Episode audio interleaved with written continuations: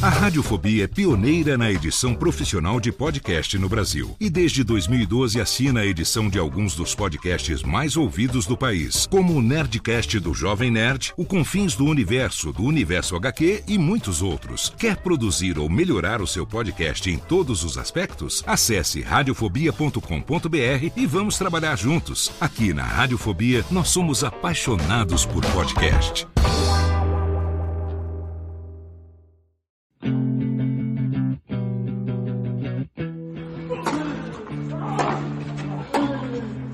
Drop Shot na paralela. A cobertura do primeiro Grande Slam do ano. Jeff Paiva apresenta o boletim diário do Australian Open com comentários de Ariane Ferreira e convidados especiais. Ready? Salve galera da Bolinha Amarela, Jeff Paiva e Ariane Ferreira chegando com o Drop Shot na paralela, semifinais do Australian Open. Depois de uns dois dias aí em que a agenda complicou demais pra gente, não deu para gravar, pedimos desculpas para os nossos ouvintes que ficaram esperando os resumos, mas a gente está de volta hoje para falar do que aconteceu nas semifinais e até referenciar um pouco as quartas de final, que tiveram jogos bem interessantes. Bem-vinda, Ariane Ferreira. Que bom que deu para abrir um pouco a agenda e como é que tá a mão? Muito bem, muito obrigada pelas boas-vindas. É, a minha mão está assim. A gente não gravou por causa dela ontem. É isso. Esse foi o problema e eu fiquei tentando resolver. E aí tinha outros problemas para resolver e tava muito difícil lidar com a mão. Mas tá melhorando. Se o Fonini foi lá e adivar o torneio, eu é que não vou me render, não é verdade? É isso aí. Esse, vamos nos espelhar nesses exemplos. A gente vai ter também a participação especial do Guilherme Souza. Galera curtiu a participação dele no outro episódio. Ele gravou uns comentários pra gente, falando um pouco sobre, principalmente sobre a Muguruza, de quem ele é muito fã, e a Nani também vai comentar. E sobre o Federer versus o Djokovic. Obrigadão, Jeff. Obrigadão a todo mundo que que escutou e prestigiou, eu fico, fico animado porque eu gosto muito de, de tênis e é sempre bom poder falar entre amigos, né, com o Jeff, todo mundo que está escutando e já, enfim, já me escuta tem um tempo. E a gente vai falar um pouco também sobre essa reta final que está mostrando uma passagem, de novo, uma passagem de bastão, só que dessa vez mais concreta um pouco, né? Vem num processo aí de três, quatro grandes lãs em que os top 3 ganhavam, mas a galera da nova geração vinha chegando e demonstrando força. Acho que dessa vez no Australia Open está ficando comprovado de que a passagem do bastão está cada vez mais concretizada.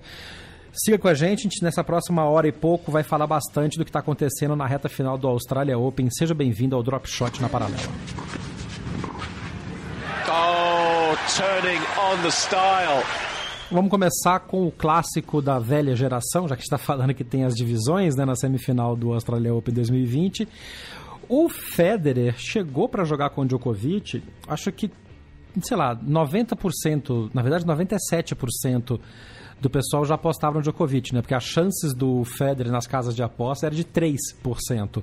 Só que o veinho conseguiu dar um trabalho no primeiro set. Ao não conseguir fechar o primeiro set, a coisa realmente se concretizou e estava na cara que o Djokovic ia ganhar o jogo, se é que o Federer não abandonasse. Mas dando um passo atrás e voltando no, no, no jogo contra o Sandgren, que a gente não chegou a falar, Acho que ali foi a prova de que o mental do Federer continua, mas o corpo está começando a abrir o bico, né? Ele, ele parou, ele teve que tirar um tempo médico, sentiu uma contusão, estava claramente contundido. Eu acho que essa derrota dói muito mais no tênis Sandgren do que, por exemplo, a derrota da Halep para Kenny, que a gente vai falar daqui a pouco, né? Pois é, o Sandgren que surpreendeu muita gente, a mim principalmente, já o fato de, de ter vencido o Fonini, mas aí a gente não tá aqui pra falar do Fonini. É, alguém fez. Uh, o Alexandre Cossesa compartilhou, pelo menos eu vi o Alexandre Cossesa compartilhar isso. É, um, um, dado que a imprensa brasileira meio que comeu bola, ninguém se tocou. O treinador do Sandgreen é o Michael Ruschel, que teve três match points contra o Guga num terceiro set de primeira rodada em Roland Garros e tomou a virada do Guga. O Guga salvou os três match points e a gente que estava assistindo o jogo já estava vendo que o Guga estava eliminado ali na primeira rodada e aí o Guga foi bicampeão do torneio. É, então, talvez nessa hora o Russell, como não tinha convertido os match points contra o Guga, não estava sabendo, não soube passar para o Sandgren como converter é, os match points contra o Federer. Tirando essa brincadeira idiota, é, mais do que o Federer ter salvo, eu acredito que o Sandgren perdeu a maior parte dos match points, foram sete match points. Uh, o Sandgren, pelo menos uns quatro, ele tinha a bola da definição e ou não tomou a decisão correta. Aí a gente entra naquele mérito do, do mesmo comentário sobre o Milman contra o Federer quando abriu o, o 8 a 4 no tie-break do quinto set. E aí a gente não bobeia diante dessas pessoas, porque gente igual o Federer passa o carro mesmo, e foi o que aconteceu com o Sandgren. A partida do, do Djokovic, eh, no caso pra gente falar da semifinal, o Federer desgastado. A gente viu a campanha do Federer. O Federer sofreu com o Milman, o Federer sofreu com o Fuxovic, o Federer sofreu com o Sandgren, o Federer sofreu com a Mika, o Federer sofreu com as gêmeas, porque até as meninas estavam irritadas, entendeu? Aquela cara lá. Tava. A corneta tava Nossa, ótima. Nossa, a única que, que tava tipo assim, graças a Deus você venceu esse jogo foi a Charlene. Porque agora eu sei diferenciar as gente. a Charlene foi a que abraçou você que estava nas redes sociais, viu, né? O videozinho, dia após o jogo, ela chegou correndo, abraçou, Uhum. ela chega e abraça o pai pela cintura, bem bonitinha. Mas enfim, tirando o estresse, você viu o estresse da menina naquele abraço, ela ficou tão empolgada que ela- elas são mais tímidas, né, nesse tipo de, de situação em público, mas nossa, a Charlene descarregou o estresse dela ali naquele abraço.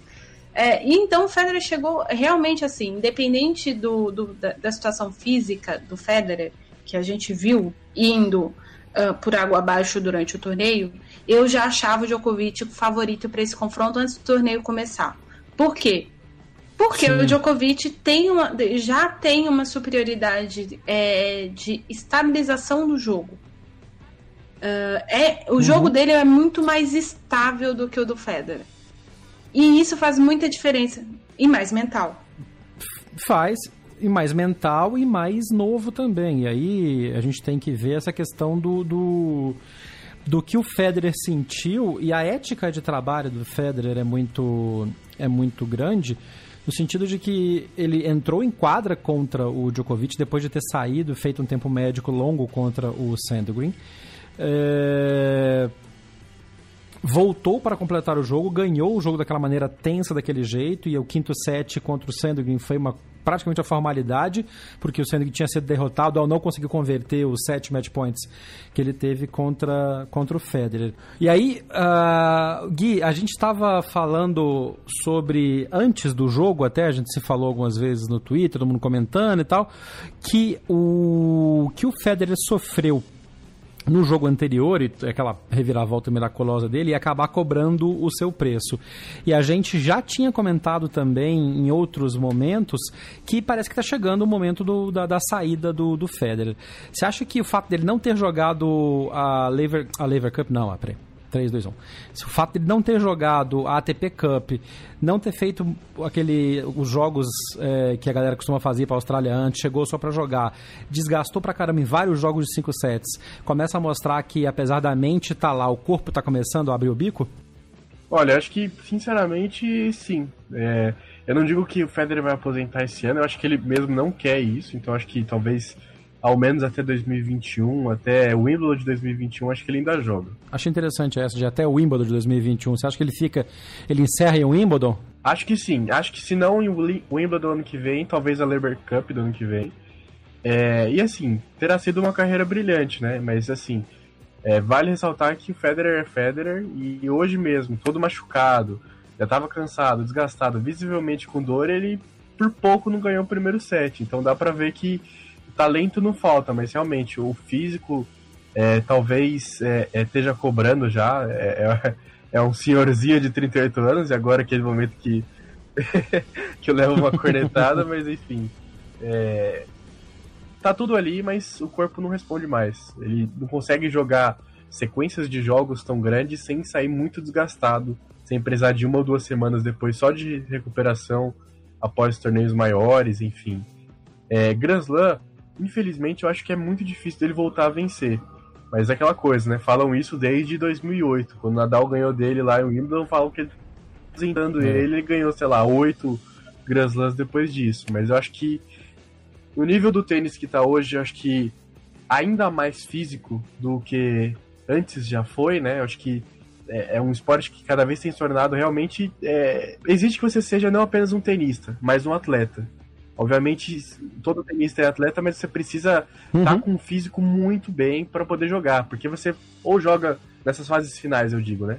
Ou você vai jogar com o Federer e ou, com o Djokovic e o Nadal, que são dois caras que, assim, têm uma idade um pouco mais baixa que o Federer, mas são experientes. E, e o físico deles, quando bem, são espetaculares e têm experiência, sabem é, controlar as tensões. Ou você vai pegar esses minis novos que estão voando, é, que estão louco para ganhar um título desse tamanho, o Tim, o, o Tsitsipas, o Medvedev, o Zverev que, que voltou a jogar tênis, que é uma grande surpresa para mim também. Então, você precisa estar é, tá no nível físico para poder competir com esses caras. Você consegue ganhar um Masters 1000, lá, jogando contra o Isner, jogando contra o Vavrinka. São tenistas ótimos, mas o físico também não está é, 100%.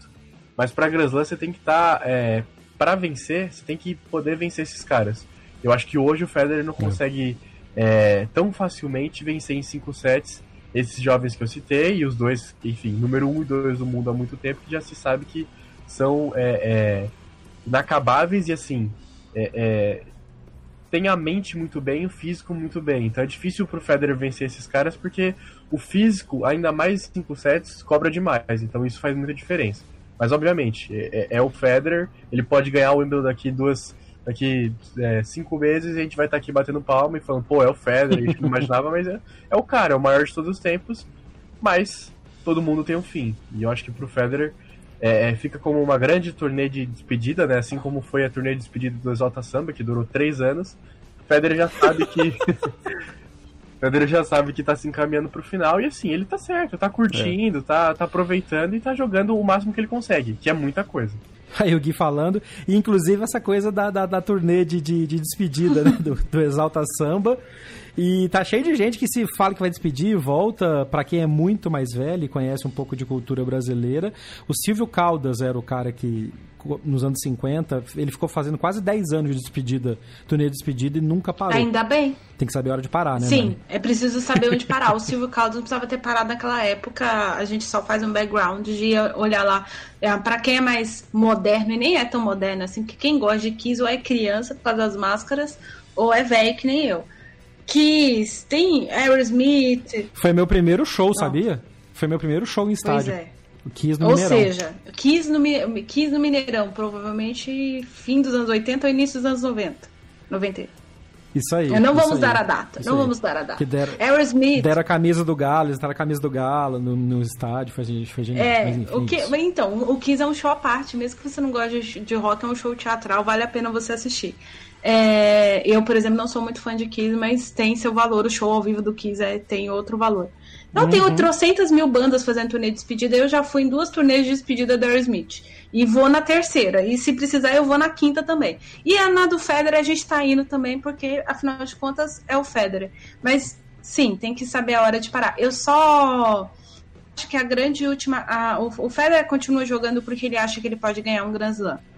E se a gente parar para pensar de que de 128 pessoas na chave, ele é um dos quatro melhores uh, com 38 anos uhum. de idade, sem jogar nenhum torneio prévio. É, é uma coisa muito grande o que ele conquistou. Só que, e aí eu, eu vou ficar com uma frase do Patrick Mouratoglou, depois que a Serena uh, foi eliminada pela Zhang, ele fala que a Serena está batalhando para conquistar o grande objetivo dela, que é bater a marca dos 24 títulos de Grand Slam. É para isso que ela treina todo dia, é para isso que ele cria planos táticos para ela todo dia. Ele estuda, uh, aprende com ela, luta com ela e esse comentário do Moratoglu é muito a síntese. A gente viu a Serena nos últimos dois anos fazer quatro finais de Grand Slam e tomar a piaba em cada uma delas. A Serena não jogou para ganhar o título. De jogadores diferentes. De jogadores completamente. De jogadores Exato. diferentes. Exato. Não, não, é, por exemplo, o que está acontecendo com o Federer. O Federer tem batido muito com o Djokovic. E aí eu não sei até que ponto o Federer não está só brigando por vencer um título de Grand Slam, mas por voltar a vencer o Djokovic um Grand Slam. Porque desde 2012 ele não ganha do Djokovic um torneio do Grand Slam. É muito tempo, são oito anos. Então, a grande chance do Federer, na real, é o Wimbledon. Mas eu ainda, eu sempre tive. é, então. Inclusive ele brincou falando que, ah, não, a melhor chance talvez seja Halle e Basileia. Ah, mas aí também, né, gente, tá ganhando um milhão para jogar o torneio. Se não chegar lá e não bater as pessoas também, né? né? Aí também, aí fica todo mundo no preju, né? ele, o torneio, os fãs. Mas acho que nesse ponto, nesse ponto o Federer está muito consciente. É, tem essa coisa da ética que a gente comentou mais cedo, dele não entrar em quadro, que ele tivesse, que ele tinha esse limiar de dor, se ele sentisse que estava ruim, ele abandonaria, coisa que ele nunca fez. Isso é um ponto muito importante para dizer na carreira de um cara de 38 anos e 853 grandes lãs, é que ele nunca abandonou um jogo no meio. Ele entra ou ele não entra. Sim, entrou, deu seu final. O próprio Djokovic reconheceu isso, falou que estava muito claro que o Federer estava machucado. E aí vem aquela outra coisa que a gente comentou, que é a questão do respeito. O, o Djokovic não diminuiu o ritmo, foi para cima, matou o jogo. A hora que deu a, a que ele percebeu que o, no primeiro set o Federer estava ganhando, começou a bambear, ele foi para cima, atacou e virou o jogo e venceu no tie-break. A partir dali foi a questão só de fechar o, o, o jogo e ali era uma, um lado muito profissional dos dois. Sim mas o respeito que o Federer, que o Djokovic mostrou para com o Federer, tanto na entrevista da quadra quanto depois nas coletivas, foi muito grande. Isso fica muito claro. Eu acho que isso traz também essa expectativa. Se o Federer não ganhar nenhum mais Grand Slam, o que é possível, e ele vai continuar escolhendo os jogos para os quais ele entra. Ele já avisou que joga Roland Garros 2020, uh, deve jogar a Olimpíada, a não ser que ele escolha ficar para se preparar para o Wimbledon para o US Open? Não, é porque a Olimpíada é depois é, do, do Wimbledon, não, né? é, é Wimbledon, Olimpíada... Roland Wimbledon, Olimpíada... E o US Open. E o US Open, isso. E aí eu acho que ele pode fazer, como a gente já comentou em um dos programas anteriores, fazer esse Golden Tour aí de despedida, ou em 2020 ou em 2021, como, como o Gui comentou.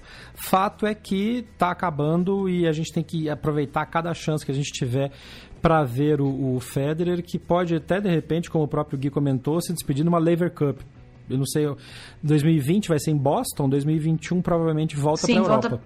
né? Porque é, é volta para Europa.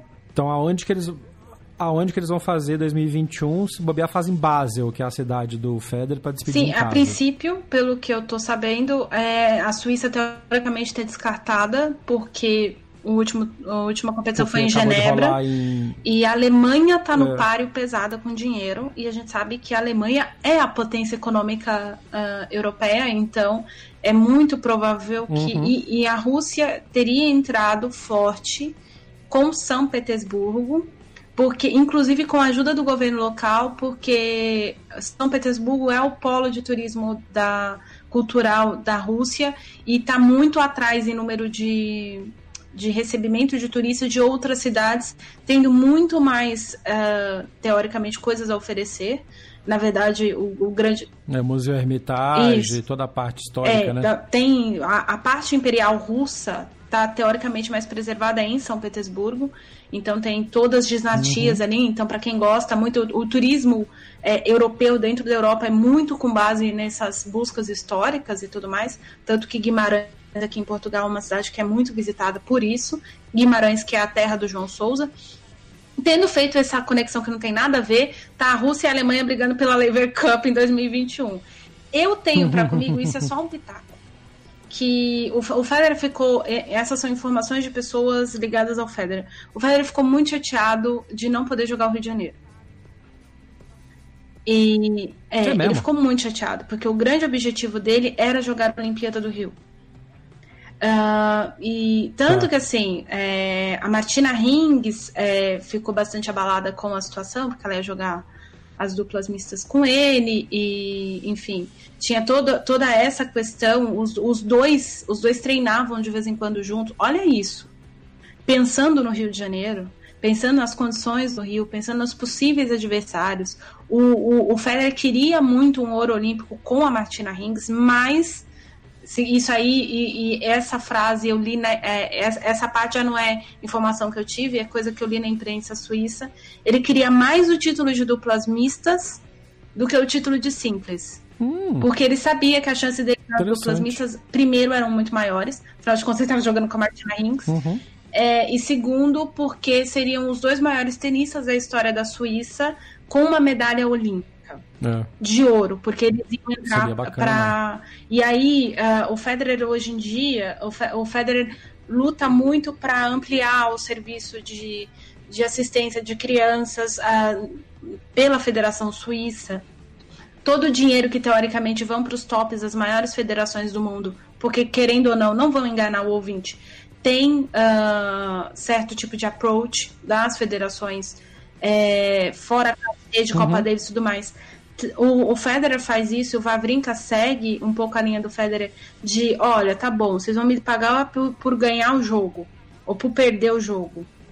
Mas essa grana aí a mais, vamos fazer o seguinte: investe em criança, investe no, no XPTO uhum. que não tem não sei o quê. Então, o, o, a obsessão do Federer pelo, pela medalha olímpica é por conta de patrocínio. Porque quando o patrocínio hum. vem para os Jogos Olímpicos, ele não vai pro jogador, no caso. Primeiro uhum. vai para a federação, e isso deixaria o, o caixa da federação Ajuda os projetos muito maior. É. Então, é, enfim, eu, eu tenho para comigo que se ganhar a medalha olímpica, o Federer aposenta no, no Japão. Ele nem pisa em Nova York. Já anuncia lá Sim, mesmo, porque... é. é. o que também caberia com o, com o patrocínio dele com a Uniqlo agora, né? Sim. Né? Daria pra fazer um baita evento na, na flagship da Uniqlo.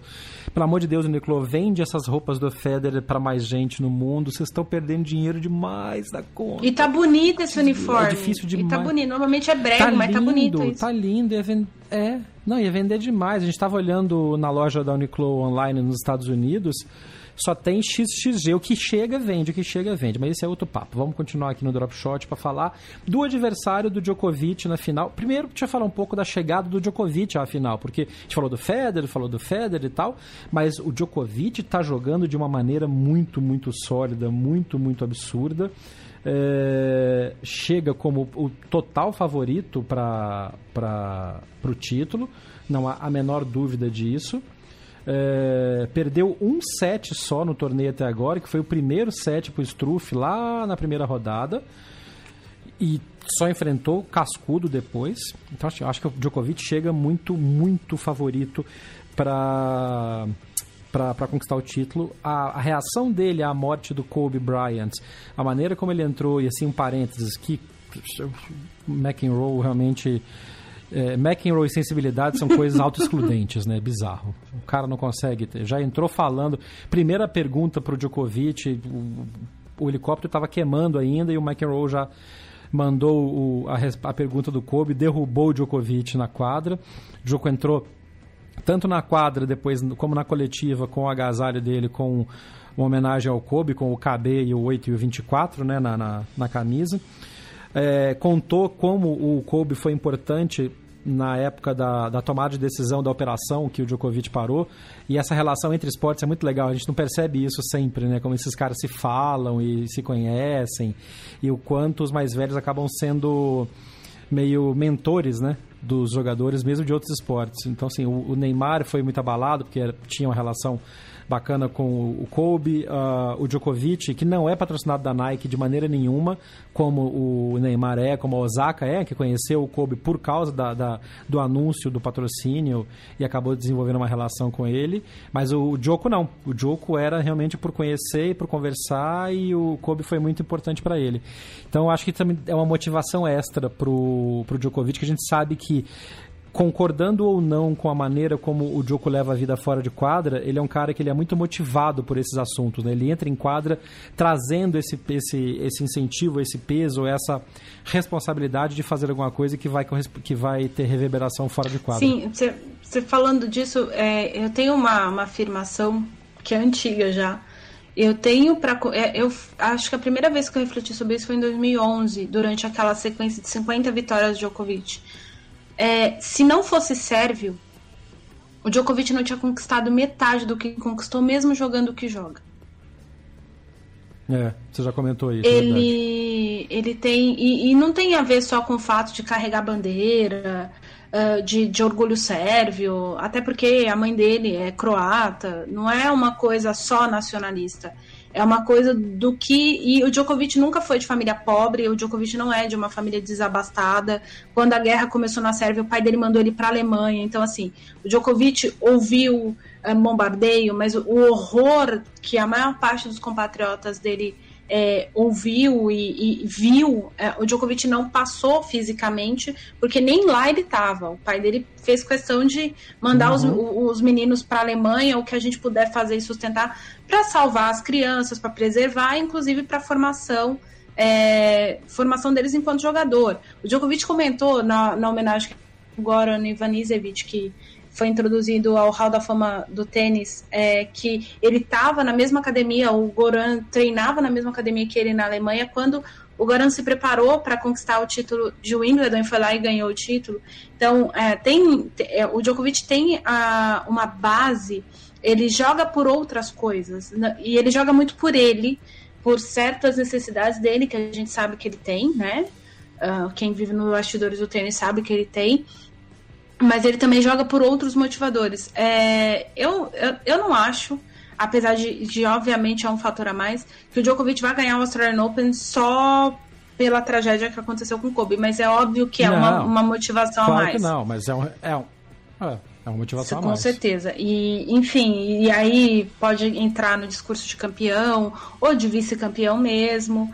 É, e, e, o que você está falando de conexão de esportes, é, eu não, agora me fugiu o nome da menina, mas tem uma medalhista, acho que de snowboard, medalhista olímpica de Olímpicos de Inverno, que ela fala que ela conheceu o Federer num evento de um patrocinador em comum há uns três ou quatro anos antes da última Olimpíada de Inverno, que foi ano passado, salvo engano. E aí ela ela sentou e jantou com o Federer, conversou com o Federer e trocou contato com a Mirka. Ela trocou contato com a Mirka. E um dia ela ficou sabendo que o Federer estava na cidade dela, ela mandou uma mensagem para pra Mika, a cidade onde ela treina, perguntando se ela podia ir lá, porque ela, queria, ela tinha comprado alguma coisa pro Federer autografar. Uh, e aí, como ela era uma atleta importante, relativamente importante, então o Federer recebeu, conversou com ela, convidou ela para jantar, ele e a família. E eles trocaram muitas, muitas dicas, ah, assim que faz, é, tal lugar se assim tem os melhores médicos, ah, essas, esse papo de atleta. É tipo velho. Gente que, que, que joga, uhum. sei lá, você, você tem Sim. um amigo no seu site, você joga tênis, vocês trocam ideia de ortopedista, essas coisas assim. Claro. E aí isso ajudou muito, porque ela trocou parte da equipe que mudou o jeito como ela treinava. E aí ela virou, ela falava, parte dessa medalha olímpica é do Federer, porque ele me aconselhou muito e ela fala, ela falou dele, falou de um de um rapaz campeão de downhill que é canadense. Ela falou de, e falou de duas meninas campeãs, de, uma de, de, de, também de snowboard, que tinha ajudado ela muito. Então é isso, gente. Assim, as pessoas se ajudam e isso é muito bom, porque a gente tá nesse mundo é para aprender um com o outro, né? É, é a Lindsay Vonn, a, a, atleta que você tá falando. Exato. É, eu sabia que era a Lindsay, mas não queria falar besteira, então preferi ficar quieta. Vamos falar então agora da outra, da outra semifinal que definiu o, o representante da nova geração que vai enfrentar o representante do top 3 no, na final do Australia Open. E a gente sempre fala, tem uns dois, três anos que a gente fala disso, que está chegando a hora da passagem de bastão e tal. Se tem um grande slam que está marcado isso, até pelo ajuste das chaves, é esse Australia Open, né? Porque de um lado ficaram os veteranos, o Nadal poderia ser o cara que representaria o top 3 nessa parte de cima da chave, acabou caindo num baita jogo pro Dominic Thiem que eu acho que ali foi mesmo a comprovação de que o Tim não é jogador de uma superfície só, que ele evoluiu muito. E a gente vai falar um pouco disso, inclusive da hora que ele dispensa o técnico no meio do Australia Open para poder chegar nesse momento. Mas eu acho que o que o Tim fez com o Zverev hoje mostra a maturidade que está chegando finalmente para o time. E aí vai desbloquear o talento que a gente sabe que ele tem. E se ele conseguir se manter saudável, em cima de toda aquela parte de saúde que a gente já comentou em outros episódios que ele tem, que tem alguns problemas que não estão identificados ou não divulgados, vamos ter sim um campeão novo de Grand Slam muito em breve. Não acho que nesse Australia Open ainda. Acho que na Australia Open dá o Djokovic ainda. Você sabe que eu tava pensando. Eu, vou, eu ia começar com uma frase do McEnroe meu comentário, mas eu vou começar com outra. É, o McEnroe estava participando do programa do Matt Wilander e da Barbara Schitt é, depois da, da vitória do, do time contra os Zverev.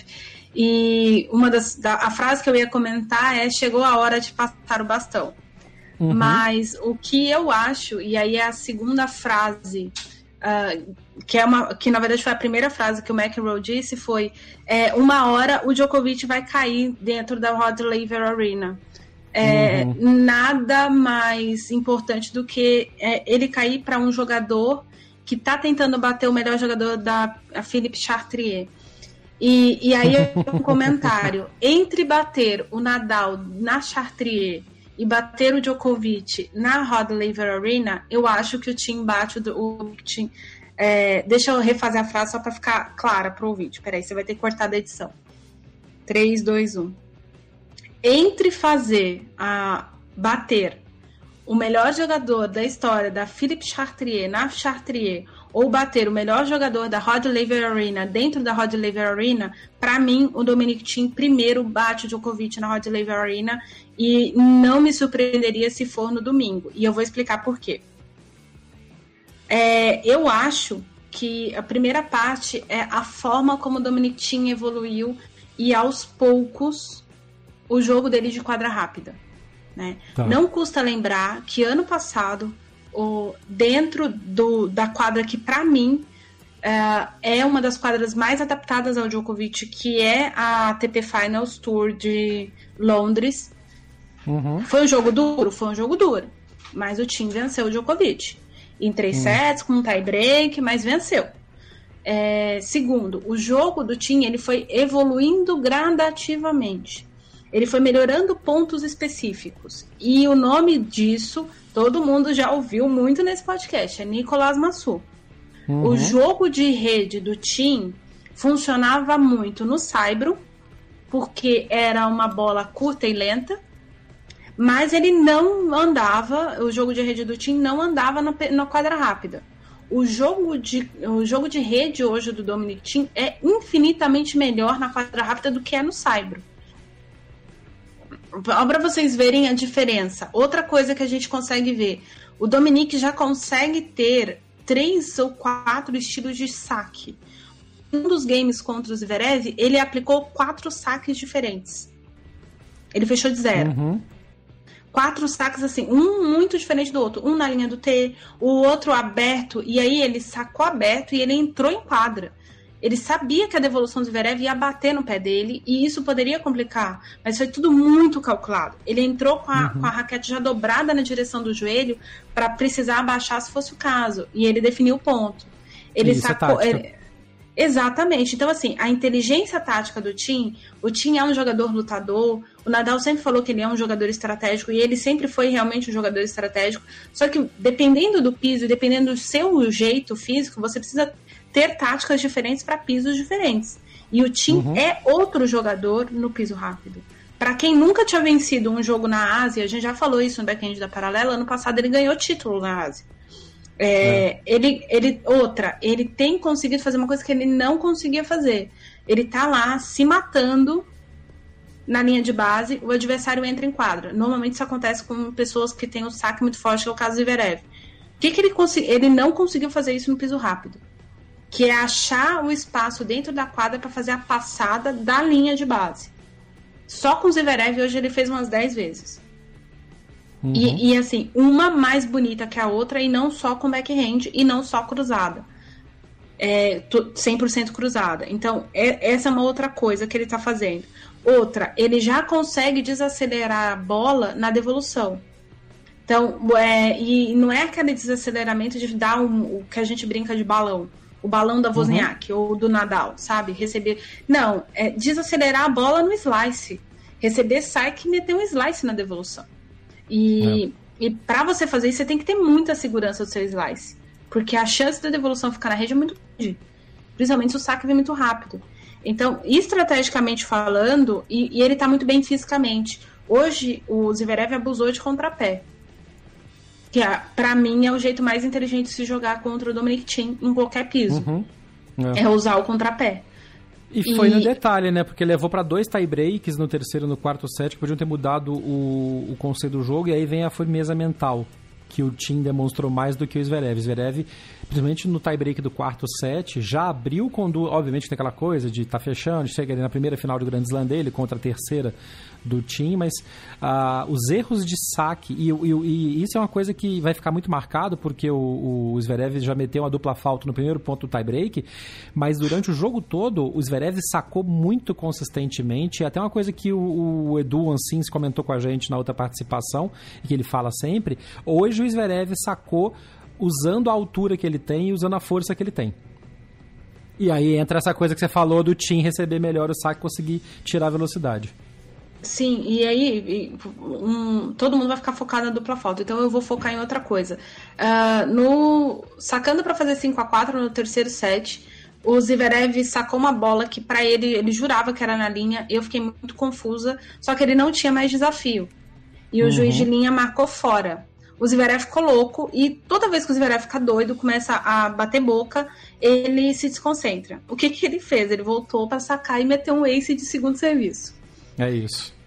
Então, o Tim é, até tá... comentou isso, de que ele estava sacando os dois serviços, os dois saques com o primeiro serviço. Isso é, isso é arriscado, porque se ele erra ali, se ele faz uma dupla falta daquele jeito, com, um ace com uma tentativa de segundo serviço de primeiro, mentalmente pode derrubar, mas quando dá certo. Mas aí é que tá, antigamente o Zverev teria partido para tentativa de ace segundo serviço. Ah, sim. E, e, essa é a diferença do Zverev da ATP Cup pro Zverev do Australian Open. Uhum. É, essa eu acho que é a. Agora, é fato de que o Zverev vai chegar com, com uma, uma moral maior para a temporada de Saibro. Salvou um pouco do início devastador que foi da temporada, né? Quando ele abriu tomando piaba atrás de piaba na TP Cup. Uh, obviamente que isso vai, vai ajudá-lo a chegar melhor, mas mais do que isso, eu acho que mostra que a qualidade do jogo e a qualidade do pensamento de um grande slam dão tempo de você modificar alguma coisa no seu jogo, desde que você não tome, obviamente, primeira rodada, porque senão teria, né? Imagina, se o Zverev toma a primeira rodada depois do que ele fez na ATP Cup, ele ia chegar para a temporada de Cyber se arrastando e tomando primeira rodada em dois, três torneios, né? Sim. E é bom ele evoluir, porque daí o Zverev pode começar a brigar por outras coisas. Eu acho que, sim, ele mudou a escrita dele em Grand Slam, conseguiu a primeira semifinal dele, mas eu acho que o Zverev é, tem que ter feito a lição de casa de dar um passo atrás. Uhum. É, agora o, o Sasha briga por ATPs 500, a Masters 1000, fazer bem Masters 1000 de novo. Ele deu, ele vai, ele realmente desceu um degrau na carreira dele, mas descer esse um degrau não é questão de descer nível. É ele descer dentro dele para uhum. ele entender, uh, ah, para ele inclusive ganhar motivação. É, um passo né? atrás para dar dois para frente, né? Faz Exato. parte também.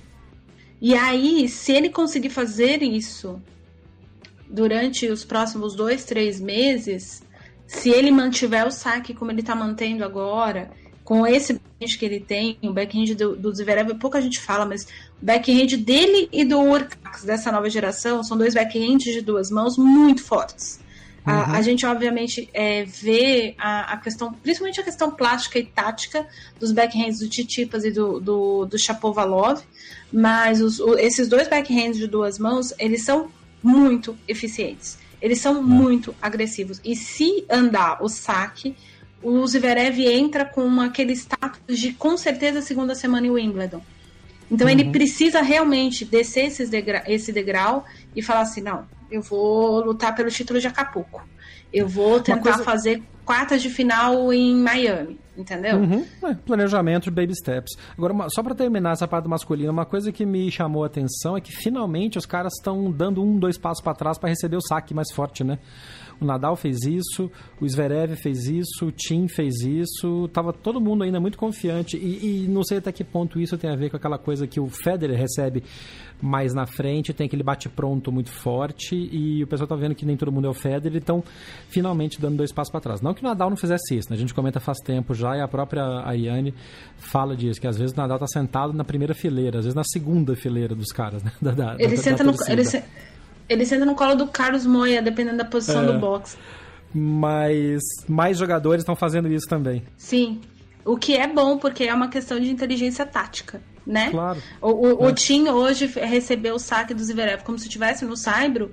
Foi um, um ponto muito importante em vários momentos do jogo também. Porque né? tem aquela coisa que a gente comentou de que a quadra do Australia Open tá muito lenta esse ano. Então, obviamente, recebendo mais atrás, dá tempo da bola que cai ele se preparar melhor para receber. Exato.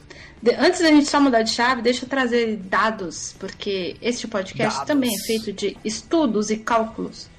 Ah, vamos lá. É, o Dominic Thiem jogou um total de 23 sets durante o Australian Open. Ele só venceu dois jogos em três sets, curiosamente contra dois franceses, a primeira rodada contra o, o Adrian Marahiro e as quartas de as oitavas de final foi contra o Gael Monfils. O jogo mais curto que ele jogou no torneio foi o jogo contra o Gael, é, 1 hora e 50. Então foram 18 horas e 15 minutos de Dominic Thiem atuando no Australian Open, com uma média de 47 minutos por set disputado. Ou Que seja, se o, se o Djokovic resolver arrastar, vai arrastar, porque o time parece preparado. E aí, se ele fizer isso, coitado do Rio Open. Ah, seguindo ah, sobre os números do Djokovic, o Djokovic, por sua vez, jogou 19 sets. Ele venceu ah, toda, apenas a primeira rodada em que ele, ele perdeu um set, que foi contra o, o Ian Lennartz da Alemanha. E eu, eu tinha avisado que ele ia perder um set do Struff. E, enfim, ah, o Djokovic ficou 12 horas e 29 minutos em quadra.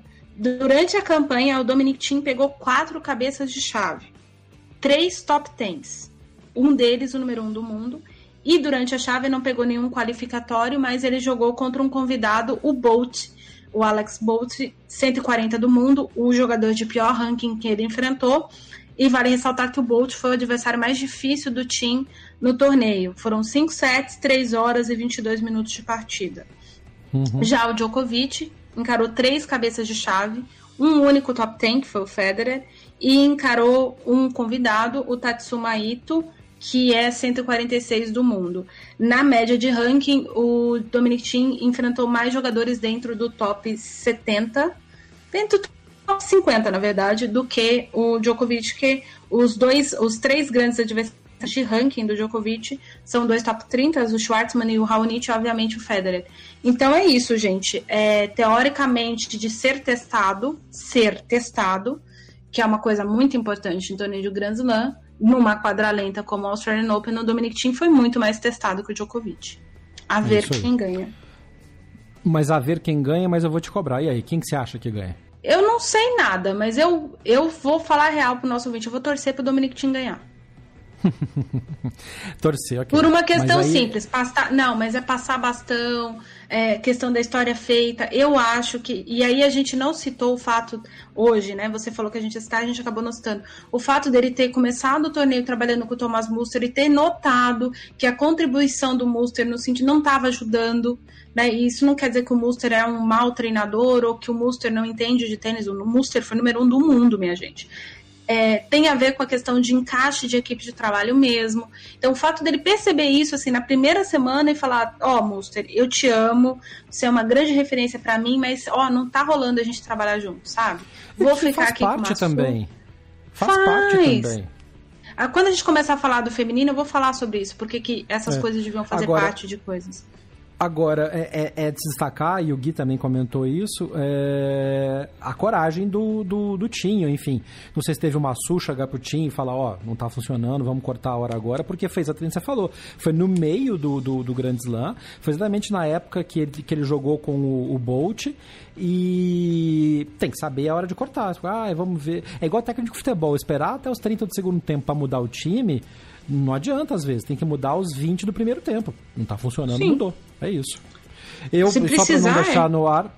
É, e só pra não deixar no ar, eu acho que o Djokovic ganha. Mas ganha em 5 sets. Ganha, ganha duro. Se for pra É, 5, o Djokovic ganha mesmo. Sim. Você acha que o. Você acha que o Tim ganha em menos de 5 sets? Do Djokovic? Eu não, eu, eu não Você acho que ele para. ganha. Eu Tá. torço para, porque eu sei que se chegar em 5 sets, o Dominic Thiem não vai segurar Ok. a peteca. Muito bem. Uma Ok. coisa é segurar 5 sets com o Alex Bolt, outra coisa é enfrentar o Djokovic em 5 sets. E, e E tem só- um detalhe também, é, só queria salvar uma outra coisa. A vitória do Dominic Thiem sobre o Djokovic em Roland Garros. Uhum. As condições, na, a, essa, esse foi um comentário que o Matt Wilander fez aqui e, e eu, tava, eu tava tentando lembrar se era isso mesmo e o, o Wilander é, fez essa, essa salva. A Eurosports mostrou, inclusive, os melhores momentos dessa partida. O Tim encarou o Djokovic numas condições muito mais rápidas do que a, a da Austrália tem se apresentado recentemente, porque estava ventando muito em Paris na hora do jogo deles. E estava muito vento mesmo. E o Tim ainda conseguiu se sobrepor sobre o Djokovic. Então, o Dominique tem dois tipos de, de vitória sobre uh, o Djokovic. É, dentro no piso rápido, coberto, como uh, o ATP Finals de Londres, que é extremamente adaptado para o jogo do, do Djokovic, e o piso muito mais lento, a Philip Chartrier é muito uhum. mais lenta que a Rod Laver Arena, mas com vento, o que equipara a velocidade de bola com a Rod Laver Arena lenta. Se fechar o teto, acho que aí o jogo fica muito mais pendente para o Djokovic, porque o saque do Djokovic é muito melhor que o saque do Dominic Thiem ainda. Oh. E para fechar, tem que dar os méritos para quem comentou, nosso ouvinte comentou lá atrás, quando a gente falou do que ia rolar Nadal e Tim, e ele comentou de que achava que o Nadal ia cair, né, Nani? E caiu, Diego Xavier. O senhor estava certo. O senhor estava certo. Analisou bem, analisou bem e foi on the money. Realmente caiu pro Tim, então há méritos para quem cantou essa bola antes. Exato. Oh, o sonho do Australia Open com campeã caseira acabou nas mãos da desbocada Sofia Kenin, como o Gui comentou que ela é. Que coisa absurda é essa menina? E, Nani, você acha que a Ash Bart encolheu o braço, sentiu o peso? Eu não sei se ela encolheu o braço. Falar que encolheu o braço, acho que é meio grave pra performance que a Bate teve. A Bate não jogou assim tão mal também, não ficou sem coragem. Não. É... Encolheu o braço no ponto, no set, nos dois set points que ela teve. Eu, o que eu acho é que a Bate sentiu a pressão. E a Bate não tá, tá a Bate estava apresentando um tênis excelente, tanto é que eu disse que para mim, a única, pelo menos pelo que eu tinha apresentado, a única que parava a Halep era a Bart. E por que, que eu tô falando isso? Porque mesmo pressionada, você via nos olhos da Bart que parecia que ela tava. E, e não era uma pressão boa, uh, ela, ela sentia que ela tinha que ganhar, a obrigação da vitória, sabe? Uhum. É, isso, isso, isso é muito ruim. Eu, vi, eu já vi pessoalmente o, o Nadal perder jogo assim, porque você via no rosto dele que ele tinha aí eu ouvi já falar, mas Ariane, o não tem o, o, o mental mais forte que. Mas a obrigação de vencer, às vezes, é muito ruim. É, é, melhor você ter a confiança da vitória do que a obrigação de vencer. É, e, e, a Bart entrou no torneio assim. Ela, ela caiu na primeira rodada uh, em Brisbane assim. É, ela, ela chega na coletiva de imprensa e diz: Olha, eu vou doar todo o prize money do verão para as questões do incêndio. Ela toma a piaba. Tipo. Uhum. É, e, e aí ela, obviamente, ela se recuperou, né, em Adelaide e tal, mas ela tava, ela tava com aquela cara de eu sou obrigada a vencer, Jesus, e agora?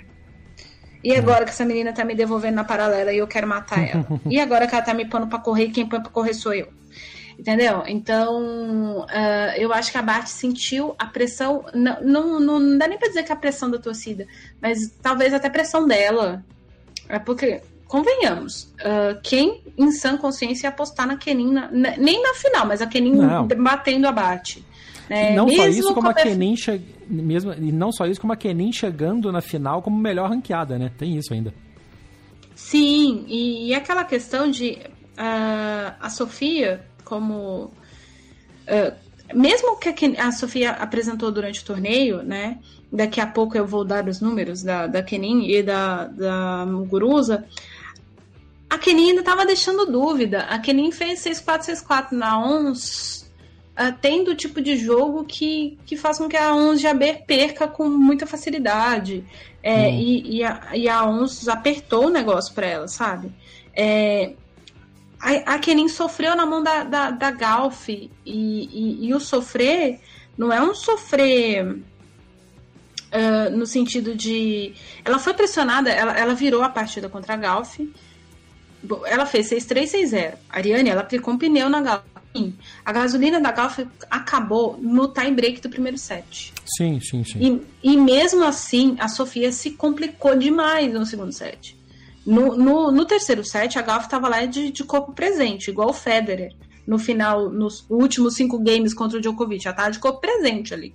A menina mal conseguia devolver a bola. Então, a, diante da performance que a Kenin foi tendo, e aí atenção, não estou criticando, o que eu estou falando é que era inclusive uma performance esperada do nível dela, que nem é uma uhum. top 20, 14 eh, favorita do torneio. Então, assim, oscilar é ok, normal oscilar para todo mundo, tanto que ela bateu o número um do mundo, mas em, em sã consciência eu não apostaria nela vencendo a Bart de jeito nenhum. É, diferente da outra semifinal, né? A, a Muguruza tinha chances, tanto que, que venceu. É, no caso, a Kenin, eu achava que ela não tinha. E eu tenho a impressão de que o fato de estar um set abaixo, no, no, no tiebreak que a Bart jogou, jogou, jogou, jogou, jogou e quando chega ali para definir o segundo set, eu acho que veio aquela coisa do vamos, eu tenho que jogar mais um set, eu preciso de gás, eu não sei o que, e aí me lembra a, a derrota da, da Bart Olha o que eu vou desencavar, cara. A derrota da Bart para Kenny me lembra a derrota do Leighton Hewitt para o Marat Safin na final de 2004. Bom, como metade dos nossos ouvintes não conhece isso, descreve um pouco mais aí pra gente, então. Uh, chega no terceiro set, é, salvo engano, no terceiro set. Não tô com a cronologia tão errada assim. Uh, o Safin tá dando no, no, no Hewitt, o Hewitt tá entrando. O Safin já tava começando a ficar irritado com a torcida, porque o Safin, uh, Marat Safin tinha uma torcida muito grande na, na Austrália, mas convenhamos, era a chance dos australianos verem um local campeão do Grand Slam em síntese masculino. E o Safin estava já naquela fase de é, sou um grande tenista, não sou um grande tenista, vou e não vou. O Safin estava oscilando, vinha entre os favoritos, obviamente, no, do torneio e tal. Mas o Hewitt, por exemplo, já tinha perdido a, a, o auge dele. Né? O, o, o, o Hewitt já estava sofrendo muito com lesões. É, e aí o, o Hewitt tem. Eu lembro claramente de um voleio na rede do Hewitt que o Safin devolve com a paralela toda aberta. O que, que o Leighton Hewitt fez? Ele voleou a bola na rede, na cruzada, que era a opção que ele não precisava ter. Ele tinha toda a paralela, tomou uma quebra. Uh, depois o Safin foi salvar um, match um, um break point e o, o Leighton Hewitt tinha tudo para ganhar o ponto. O Safin estava vendido na linha de base ele simplesmente conseguiu mandar a bola na lua, assim, com uma bola curta, uma bola desacelerada. Então, ou seja, é, ele sentiu a pressão da obrigação de ganhar. E que ele pôs para ele. É, isso era muito claramente, não era da torcida. E a mesma coisa foi a Bate, assim. A Bate, quando ela precisou botar a Kenin no lugar dela, a, a expressão é essa. Falar, amiga, bicha, deixa eu te contar um negócio. Mana, eu sou número um do mundo. Você vai correr? Não vou, vou ser eu que vou correr. O que, que a Bart fez? A Bart correu. Mesma coisa do, do, do, do Leighton Hilt. Ele tinha que volear, mas ele não voleou, entendeu? Então ele, ele tinha que ir na paralela. Ele voleou a, bola, a porcaria na bola cruzada. Pois é. é. Isso é uma coisa que afeta muitos tenistas, né? Isso é normal. Você perder set points é uma coisa que você. Set points, enfim, até match points, como foi na partida do Federer, né? Contra o Sandy Green, que o cara perdeu set, que a cabeça da pessoa, perder um, perdeu dois, você vai ficando nervoso, porque você acha que, pô, tô muito perto, tô a um pontinho de, de fechar essa, essa parte do jogo e não consigo. Você vai se minando, o braço dá aquela segurada, tudo isso influencia, né? E tem uma frase, é, citando aqui, a Copa de 2018, o, o, o Júnior, comentarista da Globo, falou uma frase que é, é bizarra, mas ao mesmo tempo faz todo sentido. Se você consegue dar uma facada no seu adversário, você tem que virar para ter certeza que ele vai morrer. É, é uma metáfora é, até meio perigosa, mas o sentido que é. Se você tá perto de ganhar, Total, você tem não, que faz sentido, é. afirmar aquilo lá e, e, não pode dar nenhuma chance. Se você perder um match um set point, você deixa o adversário sonhar, babou. A, a Keninha ela é desbocada. É. Ela viu que tinha chance, ela tem personalidade e não sentiu medo, assim. Você tá jogando contra uma tenista que é número um do mundo, já foi, enfim, é, campeã de Grand Slam, na casa dela, e ela falou, não, eu posso ganhar. Acreditou nisso, é, é hierarquia mental, assim. A Bart achou que não conseguia mais uhum. e a uhum. Kenny falou, não, é hoje que, eu, hoje que eu me consagro. E consagrou. é uma tenista nova e assim, muito desbocada e pode ir muito longe com isso. Mas uma coisa que me chamou muito a atenção, que me agradou muito, foi a disciplina tática dela, porque ela atacou constantemente o backhand da, o backhand da Bart e era o ponto fraco da Bart naquele momento, até a hora que ela conseguiu acertar os slices ofensivos em um certo momento do jogo, mas muitas vezes ela ganhou a Kenin ganhou ponto de graça porque a Bart tentava dar um slice, dar um corte, diminuir a velocidade da bola e acabava morrendo na rede ou indo fora.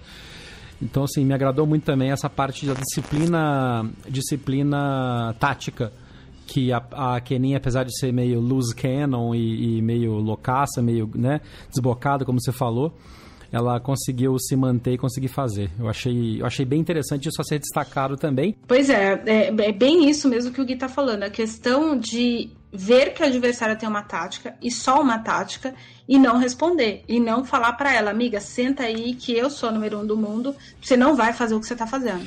E aí, até pare... me parece que a Bat tentou fazer um pouco isso quando ela dá os slices mais ofensivos, mas depois ela também tenta tirar e puxar um pouco mais a, a a Kenin para a rede, mas também me parece que faltou um pouco de um pouco de fôlego. Ela chegou esbugalhada. E até na entrevista coletiva depois a própria a própria Bart fala que tem a coisa do copo meio cheio, copo meio vazio, né? É. Mas é, eu, eu nem acho que seja só uma questão. Eu, eu tenho mais para comigo de que não é uma, uma questão física só, né? Eu acho que é muito mais eu acho que foi a questão de, por exemplo, tentar os slides ofensivos, errar, o outro que nem responder, um ela ganhar o ponto. Aí, ah, não vou fazer isso. Ah, vou tentar outra coisa. Daí ela volta no slice de novo, ela erra. Aí ela acerta. Aí ela fica com medo de novo. Eu acho que a Bart não é nem questão de tirar o braço. Ela ficou com tanto medo de errar e, e aí entra naquela frase que eu disse da Osaka, o, que... medo, o medo de errar tira a chance de vencer. Tem isso também, né? É, é a coisa da falta, e aí a gente vai falar já já, da mentalidade campeã. Uhum. A Baixa ainda não tem essa mentalidade, isso é muito claro. Você acha que não? Não, ela não tem. Ela não tem. Se a Bart tiver, botar na cabeça dela que ela, ela é a melhor jogadora do mundo mesmo, e hoje de todos os golpes, de todas as complexidades que tem no tênis feminino, a, a que consegue a melhor com as adversidades dela própria, como a, a da adversária, a melhor jogadora de tênis da atualidade uhum. é a Bart. Ponto. Não tem o que discutir. Quando ela okay. pôr isso na cabeça dela, não tem Osaka que segure a Bart. E para mim, de todas as tops, a jogadora que tem melhor jogo para empurrar a Bart para baixo é a Osaka. A Osaka não uhum. tem essa mentalidade campeã. A Bart não tem essa mentalidade campeã, a Pliskova não tem essa mentalidade campeã e a Svitolina não tem. É por isso que elas estão patinando. Você acha que a Coco já tem ou está desenvolvendo? Não, a Galf não tem mental. O que a Galf tem é impetuosidade de adolescente. Todo mundo já foi. Quem não é adolescente está ouvindo a gente, se tem 10 anos vai ser adolescente. Mas a maioria dos nossos ouvintes é mais velho. A gente já foi adolescente. Faz tempo. Adolescente não conhece limite. Adolescente não conhece limite para nada. No dia em que isso você pode rememorar aí na sua cabeça, ouvinte qualquer coisa. No dia que você pega um limite, seja um limite imposto por um professor, por um pai, pela mãe, por um tio, por um colega, você começa a lidar com medos. E o que normalmente trava a vida de um adolescente é o medo. Eu ainda, uh, e eu acho que a, a, a, vitória da, da Kenny, por exemplo, uh, não tem a ver isso com a, com a Galf, no caso, porque a Galf já estava definhando fisicamente. Mas dependendo do tipo de, de derrotas, que, que a, a Galf vai perder muito ainda, uh, a Galf ainda vai entrar naquela fase do medo. Hum. E se ela sucumbir com o medo, corre o risco da Galf ser uma grande frustração para ela e para todo mundo. É por isso que muito todo mundo fica a ah, Galf, a Galf, a Galf. Apesar de eu não concordar com as palavras do pai da Sofia, da Sofia uhum. Kenin, é, eu concordo com a ideia do que ele fala. Ela tem 15 anos. Uhum. A gente precisa controlar. A gente viu na chave masculina, eu, eu, eu até brinquei, ah, o Lucas Savir ganhou tudo no juvenil, a gente não viu nada. É, por quê? Porque se esperava tanto do cara, porque ele realmente ele jogava treino com não sei quem, ganhava ou treino com um jogador top 30, com um jogador top 20. O menino não virou nada desde então. O, o Fuxovic é a mesma coisa. Eu vi o Fuxovic no, no, no, no juvenil. Se o Fuxovic tivesse sido tudo o que ele aparentava ser, ele entrou em TF ganhando de gente muito mais experiente que ele jogadores top 30 que tinham saído por lesão tomando sova dele. Se ele tivesse seguindo aquela toada, o Fuxovic com 28 anos não tava batendo para ficar brigando por top 50, gente. Uhum. Então, eu, por mais que as meninas amadureçam mais rápido, as meninas entram no circuito profissional com 16 anos, tem toda, todas essas coisas assim. É, eu acho que a gente precisa ter certas é, impetuosidades. Eu vou dar um outro exemplo. Tem um italiano chamado Gianluigi Quinti. É, o Quint, obviamente, infringiu em dois erros que todo adolescente infringe na vida. Sucumbir à, à própria arrogância de achar que tá certo. Thiago Wild. E que faz direito e que é isso, aquilo, oito. E de sucumbir ao medo. O Quint também foi campeão de Wimbledon também, como o Luke Saville. O Saville foi campeão dos Grand Slams todos, como juvenil. Hum. O Quint não. Uh, mas o Quint era um juvenil uh, muito acima da média. Tecnicamente, ele tem muito mais recurso que o Yannick Sinner. Ele tem mais recurso que o Sinner. E olha onde o Sinner tá com 18 anos. E o Quint tá em algum lugar perdido jogando algum challenger por aí, que eu não sei onde é que ele tá. Tá. Vamos voltar pro feminino. Então a gente tem que tomar cuidado com a Galf. Ok. Mas enfim. Faz sentido. É... Halep Muguruza. Dona Ariane Ferreira comentou num episódio anterior que a Muguruza só ganhava da Halep se a Conchita incorporasse no corpo dela. E aí, rolou mesa branca? Rolou mesa branca, gente. Vocês viram o jogo? Vocês viram o jogo? Vocês viram ela voleando, gente? Que orgulho, gente. Que orgulho, Muguruza. Que isso, Gabine, socorro. Gente, fiquei chocada. Confesso a vocês que eu não acreditava em incorporação de vivo para vivo. Mas eu acredito, agora eu acredito, entendeu? Quando alguém falar para você, olha, eu sou capaz de ler a sua mente, você trava a sua mente, porque é capaz da pessoa entrar na sua cabeça. É isso que a Conchita é. faz. Ela, uh, ela entra na cabeça da Garbine.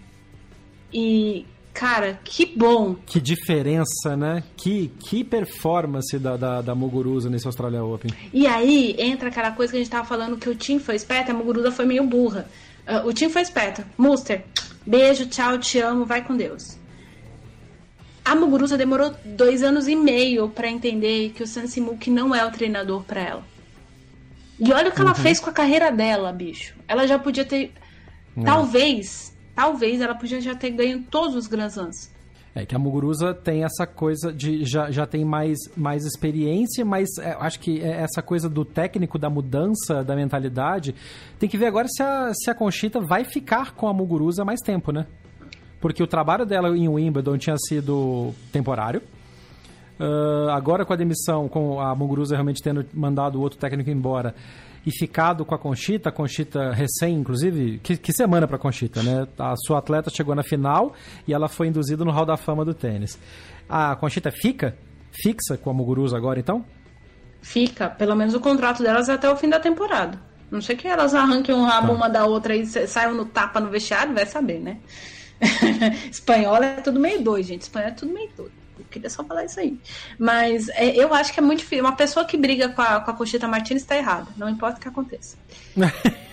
é, tendo dito isso, uh, eu não sei, cara. Eu acho, e aí. É, a, a Martina Navratilova foi extremamente feliz na coluna dela no site da WTA. Ela, ela tem um dos parágrafos dela. Obviamente, a Martina tem a mesma opinião que eu a, Muguruza, além de ser a grande favorita, uh, praticamente.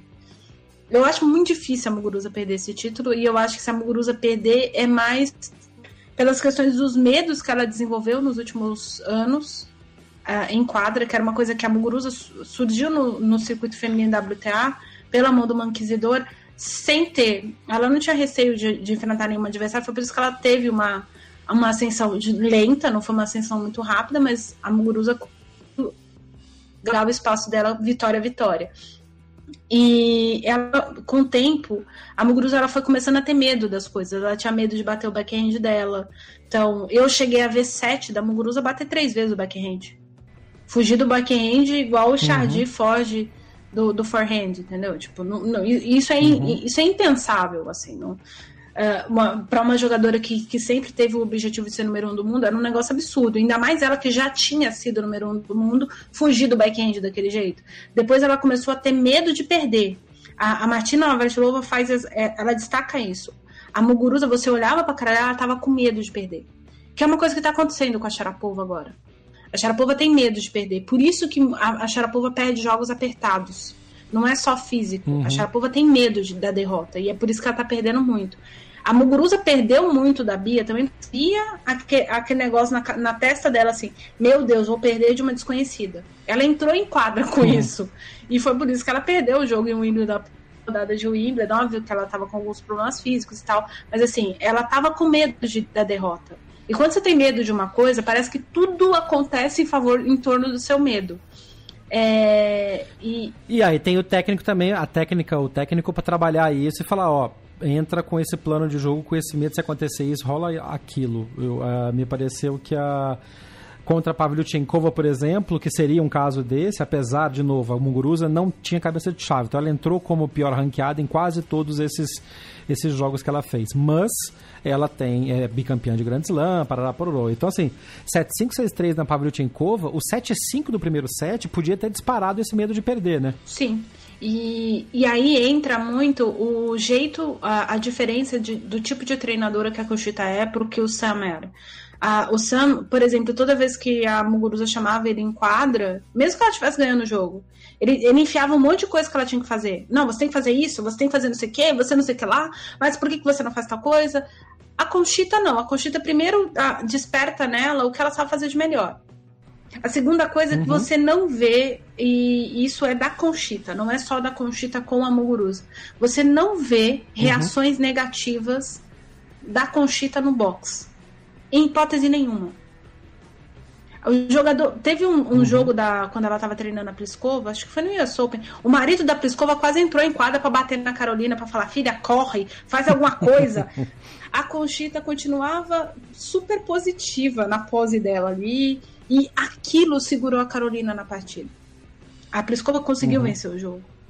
É, e a mesma coisa rola com a Muguruza, assim. É, e eu acho que a, a Muguruza de, deixou, demorou para perceber que ela não, não, ela não rende com treinadores autoritários. É, e, é, e, e, e tem, tem que saber isso também, né? É igual time de futebol. Tem gente que se dá bem com os Filipão da vida, tem gente que se dá bem com os Diniz da vida. Exato. E, tem que bater o estilo. E aí, é, no, no caso do futebol, o negócio é um pouco maior, porque né, quem tem que decidir quem que vai ser o treinador é outra pessoa. No caso do tenista, é. É, eu, eu, eu, adoro a frase do Meligene. Você paga pra uma pessoa te dar bronca, te dar orientação de, de te dar alguma coisa. Você precisa entender, uhum. olha, comigo esse tipo de pessoa não funciona. É, a Muguru, uhum. só, eu vou dar só um detalhe que não tem nada a ver com o torneio de, do Australian Open. A Muguruza tinha, relação, uh, tinha relativa relação com as jogadoras. O pensamento, ela tem muito pensamento que é muito discurso da Sharapova de eu não vou fazer amigas no circuito. Mas por quê? A Muguruza acha, e porque ela viveu isso no juvenil, que ela não conseguia bater as amigas, as amigas que ela fazia. Hum. Mas uh, a Muguruza sempre teve uma relação cordial com as atletas e ela, ela conseguiu construir uma amizade, por exemplo, com a Carla Soares Navarro. Quando ela contratou uhum. o último treinador dela, com quem ela ficou por três anos, esse treinador ele proíbe as jogadoras dele de ter relação com os colegas. Ele controla tanto que muitas das meninas, esse era o caso da Muguruza, a Muguruza chegava na hora de treinar no torneio, tomava banho e ia embora a época da Muguruza não frequentar a academia do torneio e se hospedar em hotel com a academia para fazer o trabalho físico longe das colegas. Que louco. E, e assim, é um método de trabalho.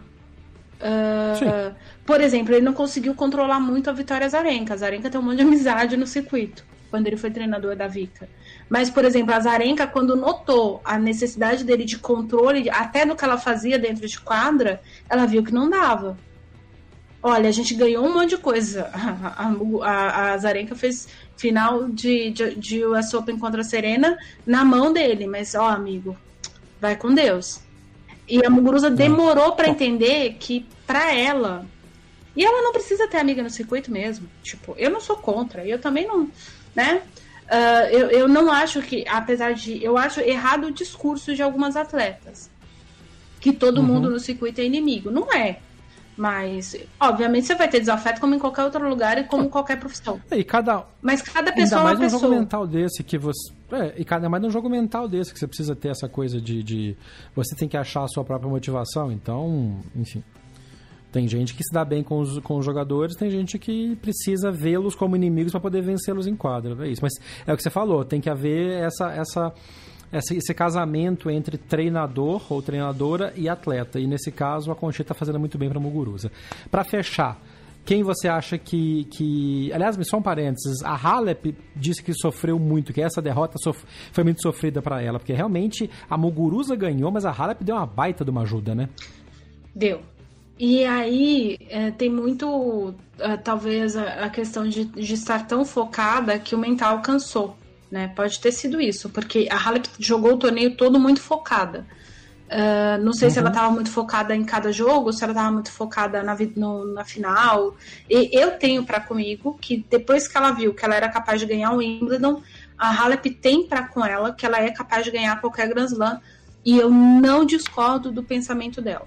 É. Não, não, não tá errado, de não. Jeito Só que tem essa coisa. Tem que, você tem que ter a, o equilíbrio para não ficar tão focado que você perde o, o, o, próximo, o próximo ponto. Tem que passar o primeiro esse jogo para depois pensar na final. Sim, exatamente. Então, eu não sei exatamente o, uh, se ela estava cansada mentalmente de ficar focada ou se ela estava cansada mentalmente. Eu não sei exatamente que tipo de cansaço uh, uh, ou que tipo de bloqueio mental que deu na Halep. Eu acho que foi mais um bloqueio mental do que um bloqueio técnico. E, e aí é super entendível. Acho que sim também. E essa coisa de, puta, eu sou número. Uh, sou número 4 do mundo, já fui número 1 um até outro dia, tô pegando uma ex-campeã, uma wash up, né, uma, aquela, essa expressão em inglês que é a jogadora que caiu e é uma, é uma ex, e de repente ela começou a ver a Muguruza respondendo tudo e ela tentava. Teve algumas cenas de trocas de, de, de lado em que ela parava e ficava olhando pro box dela e o Cahill dando, né, fazendo, fazendo egípcia, porque a câmera estava em cima dele, obviamente. Mas ela olhava pro box e falava, cara, não tô acreditando que eu tô perdendo. Tava muito claro. Uh, no rosto dela que ela estava puta com ela mesma porque ela estava perdendo aquele jogo e não ganhando como ela achava que deveria ganhar, o que eu também acho, e você também comentou isso, de que era muito difícil a Muguruza ganhar. Sim. E a Muguruza ganhou. Em condições, em condições adoro essa expressão. Condições normais. Não, o que vinham apresentando no torneio. É, a Halep era a favorita, assim, disparada. Não, a Halep, a Halep abriu o jogo com 70% de possibilidade de ganho, de acordo com aquele aquele, aquela predição que a transmissão coloca. E estava certo, era isso mesmo. Até a própria Muguruza eu acho que entrou sabendo disso. É, então, mas é, é meio. Chega a ser meio óbvio, assim. É, é, era muito. A, a Halep estava muito solta na chave também. Mas eu acho que o, o, grande ponto de escape da Muguruza foi a vitória sobre a Svitolina. A forma como ela ganhou da Ilina provou para ela uhum. mesma que oh, eu tô no meu, meu ranking errado.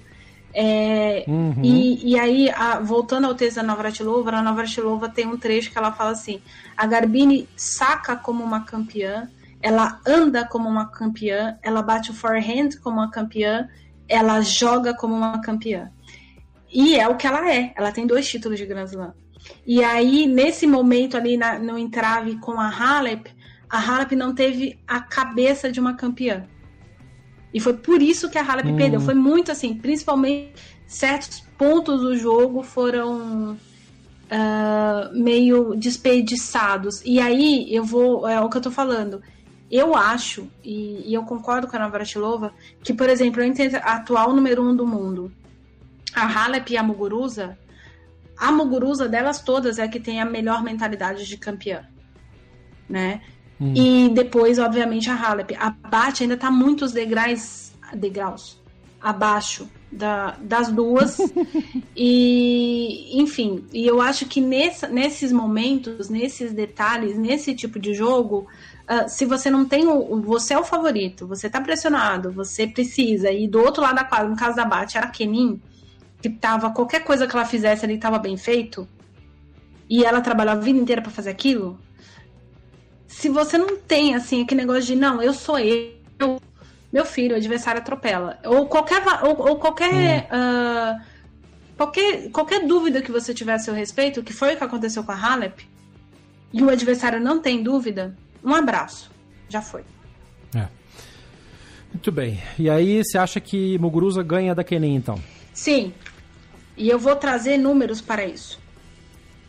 Dona Garbine Muguruza ficou 9 horas e 48 minutos em quadra, contra 9 horas e 43 minutos em quadra da Kenin.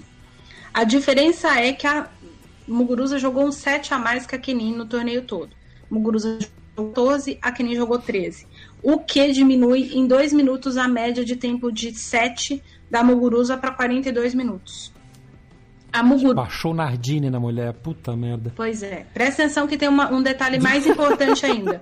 A Muguruza abriu o é. torneio, tom, abriu o torneio tomando um pneu da Shelby Roth.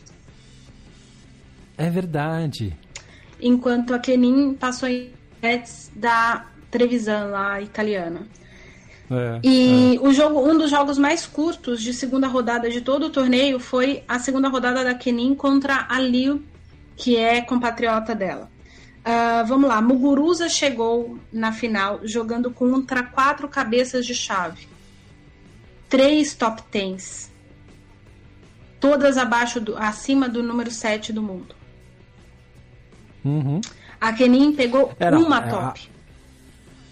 O, o, o, caminho, o caminho da Muguruza, se ela for campeã, é daqueles torneios históricos para entrar na, na, nos melhores momentos da carreira. Total. Aliás, mesmo se ela não for campeã, né? É, é, a mesma coisa acontece, por exemplo, com a Pavlyuchenkova. Apesar da Nastia ter perdido da, da Muguruza, a, a campanha da, da, da Pavlyuchenkova foi excelente. É, e a, e a, a Muguruza, meu, a, a Muguruza dominou a Svitolina, dominou a Bertens e, do, e não dominou, mas ela soube controlar o jogo contra a Halep. A Bertens é uma jogadora hum. muito difícil, cara. As pessoas não falam da Kiki Bertens, eu fico meio revoltada. Ela é muito difícil, ela é muito difícil. É muito difícil bater a Bertens é. e ela bateu a Bertens em uma hora e oito minutos. Uh... A, a Moguruza, se ganhar o, o Australia Open, ela fatura, ela volta pro top 16, é isso? Ela volta pra, pra 16 do mundo. Essa conta eu não fiz, mas bem provável que sim, porque ela tá 30 alguma coisa, é, ela entra no top 20 é. com toda certeza. Te... Com, a, com a final, ela já entrou no top 20. Se ela for campeã, ela sobe mais ainda. E com o diferencial de fazer mais história, de teoricamente fazer mais história do que a Conchita Martinez, né? A Conchita tem três finais de é. Grand Slam, um título de Wimbledon, tem títulos em dupla, mas eu tô falando de de, jogador individual. E no caso da Muguruza, a Muguruza já entra é, pro hall de, de tornar-se a jogadora mais efetiva hum. da história da Espanha, acima da Arancha Santos Vicário. Então, assim, a Muguruza tá jogando senhora. muita coisa, porque quem viu a é. Vicário jogar, nem que for, mesmo o fim da carreira da Vicário, que é mais ou menos o meu caso, é, a, a, a Arancha jogava demais, cara e, e você sobrepor essas pessoas, a, a Muguruza já uhum. tem mais, mais, é, mais resultados no tênis do que uh, do, o, dois ex-números uns do mundo da Espanha, o Carlos Moya e o Juan Carlos uhum. Ferreiro, ela já tem mais efetividade em Grand Slam do que o Alex Correia, que apesar de ter jogado duas finais, o Alex Correia nunca venceu um torneio do Grand Slam. É, é muita, muita coisa sendo escrita. É. Não sei eu acho que ela é. Tá assim, pra mim ela é favorita. Ariane, se a Kenin ganhar, Agora, não ganha em dois sets. Se a Kenin ganhar em dois ou em três sets, a Kenin passa a ser a número um dos Estados Unidos. Ela já é a número dois, porque ela, com a chegada à final, ela sobe para nona do mundo, top 9 e ela pode chegar à sétima do mundo com o título, ela passaria a Serena Williams. Então a Kenin passa a ser a nova número um dos Estados Unidos se ganhar da, da Osaka, da, da Osaka, se ganhar da Muguruza e cometer o crime. Segura o que também o é uma dela, história, porque ela... Nossa Senhora! E aí tem aquele vídeo que tá rodando de todo mundo já postou eu repostei no Twitter, tô colocando no post desse episódio, obviamente, da Kenin pequenininha quando estava num torneio sendo entrevistada, dizendo se ela conseguia responder o saque do Andy Roddick ou não, e ela deu uma explicação sensacional, dizendo, ah, se eu fizer o split, ia para trás e tal, e preparar antes, eu consigo. Muito fofa. E é uma coisa que eu vi pouca gente comentar. Como nesse vídeo, como nesse vídeo, a Kenin pequenininha tá a cara daquelas gêmeas, Mary Kate e Ash Olsen, que fazia o, o, a série lá, o... Como é que é o nome da série? Três é demais. Uh, Full House. É isso, Full House, três é demais. E ela a cara daquelas menininhas da, da, da, da coisa, tá muito igualzinha, muito fofa. E obviamente o Rod que respondeu quando começaram a repostar isso, falando que é, aposta nela, que sei lá, que agora tá muito bem. Mas é sensacional essas imagens recuperadas. E nesses vídeos a Kenin tá com a Kim Kleister, tipo, fazendo trança no cabelo da Kim Kleisters. E a Kim Kleister prometeu que voltava, né? Já pensou um desafio agora, um jogo Kenin versus Kleisters? Ah, gente, aí. Que vai voltar sem ranking, né? Pode se cruzar. Não, mas o melhor vai ser, vão ser as pessoas fazendo com a coitada da Kenin, a mesma coisa que fizeram com a como é que é o nome da menina? Jesus. Com Chapovalov. Não, não, com a bendita lá da, da canadense, a Buchar, lembrei. a bendita da canadense. Ah, Por que, que a Buchar? O que, que tem a ver a Buchar? A tinha a Sharapova como ídola. Daí, quando ela começou a ganhar coisas, as pessoas ah, viviam metendo a foto da menina com a criança, com 10, 11 anos, com a, e tem, né? com a Sharapova. E tem essa foto da Kenin. E tem essa foto da Kenin abraçada com a Sharapova. Pois é, tá vendo? Porque elas se conheceram, a Kenin é russa, nasceu em Moscou e foi depois pequena para os Estados Unidos, naturalizada americana. Não, prepara, vai ter trocentas comparações dessas. Enfim, é isso. Este foi o Backhand na paralela atrasado de semifinais e finais. A gente vai agora, a gente volta na segunda-feira com a análise dos campeões e das, do campeão e da campeã e também falando das outras chaves. Teve, já, tem, já tem título de cadeira de rodas. Uh, vamos ter as finais das duplas mistas, das duplas femininas, das duplas masculinas. Bons jogos acontecendo, não são só as finais individuais.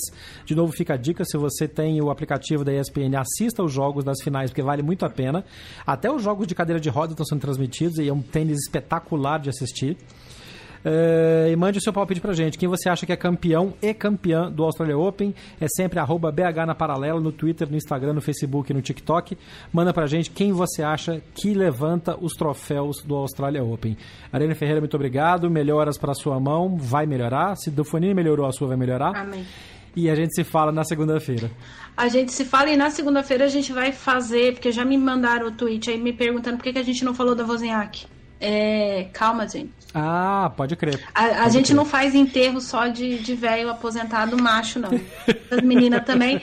Pra quem perdeu, né? Porque vai que alguém perdeu o bonde, Ekaterina, Ekaterina Makarova, Kate Makarova, campeã do US Open ao lado do Bruno Soares em 2012, anunciou a aposentadoria no início da semana.